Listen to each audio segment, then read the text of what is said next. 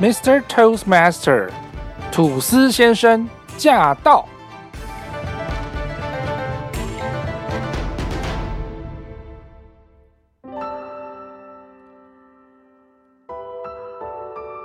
所有拿梯子给你下来的人，都是爱你的人。大家好，我是 William。我觉得在演讲会里面，我们学的沟通与领导比较少谈生气这件事情。我觉得生气是一件好事，代表你这个人有你的底线，有你的坚持，有你的原则，还有你的个性。所以我一向受不了装好人。有些好人啊，是真的人太好，好到不觉得自己在吃亏。这种人对我来说是神，而不是人。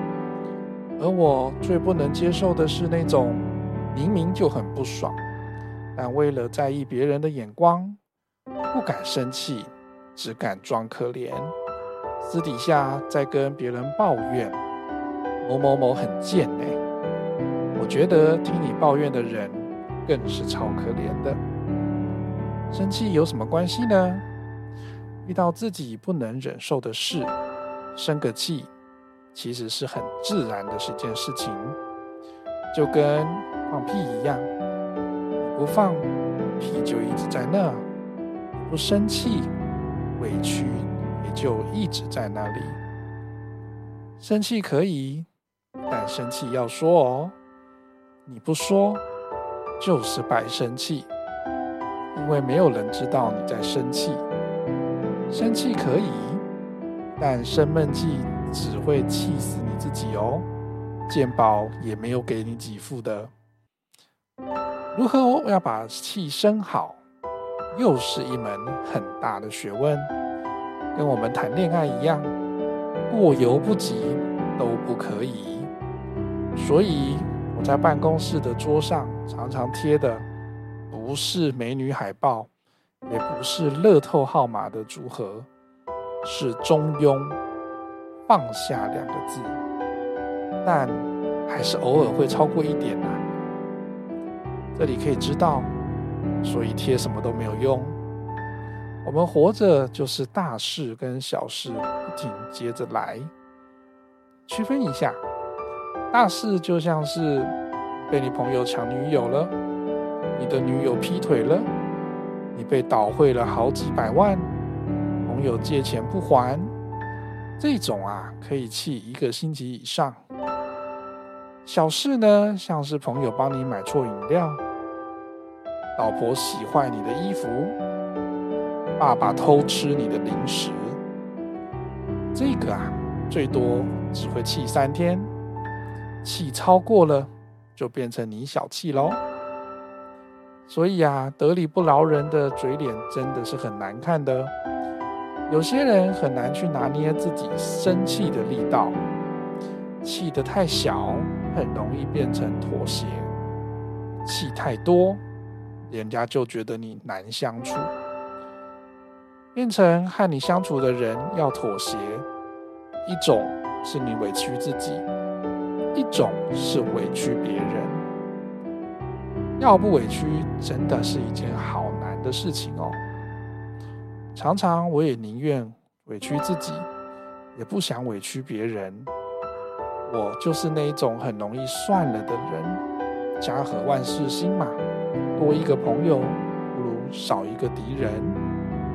可是啊，在半夜的时候想起来，总是会流泪到天明，泪流到枕头，还一边播着陶晶莹的《太委屈》。是现在没有喽，大家都是大人了，有事就沟通，谁都不要委屈，因为谁也没有资格要别人委屈。生活里总是会有一些脾气特别大的人，我说过，生气很好，你有你对生活一切的标准，但是你必须要知道一件事。就是你的标准和我的标准是不一样的。比如，你可以已读不回教育副会长的讯息，可以忍受的时间是五分钟。可是对我来说，不是急事，五个小时以内回你，都已经在我的标准里面了。我跟你说明过，如果你还是要觉得对我不爽，我只能说一句，我很遗憾。然后让你自己回去生气，这不是我们无情，也不是我们无视于对方的需求，而是我也不想委屈自己，为了你的标准向你道歉。每一个人在意的点都是不一样的。第一次生气，我可以理解，把彼此的立场都说出来就可以了。但第二次，如果还是要为了你自己的标准而生气，我或许可以再妥协一次，但我没有办法妥协第三次、第四次，甚至无数次，因为我的妥协不会让你有反省，而反而会让你觉得就是对的。但事实上，相处这件事情。没有谁对谁错，是互相。任何一种关系，我想都是这样子的。这一次我体谅你时间忙，下次你体谅我工作累。我觉得有很多感情都是体谅来的，因为我们站在对方的角度，关怀了彼此一次，不是吗？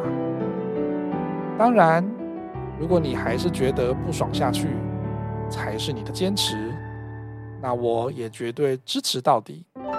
毕竟那是你的人生啊，不是我的。你的人生什么才是重要？是你自己决定。所以你要气一辈子，那也是你的选择。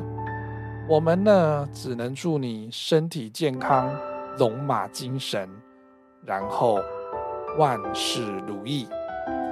我是 William，，我们下次见，拜拜。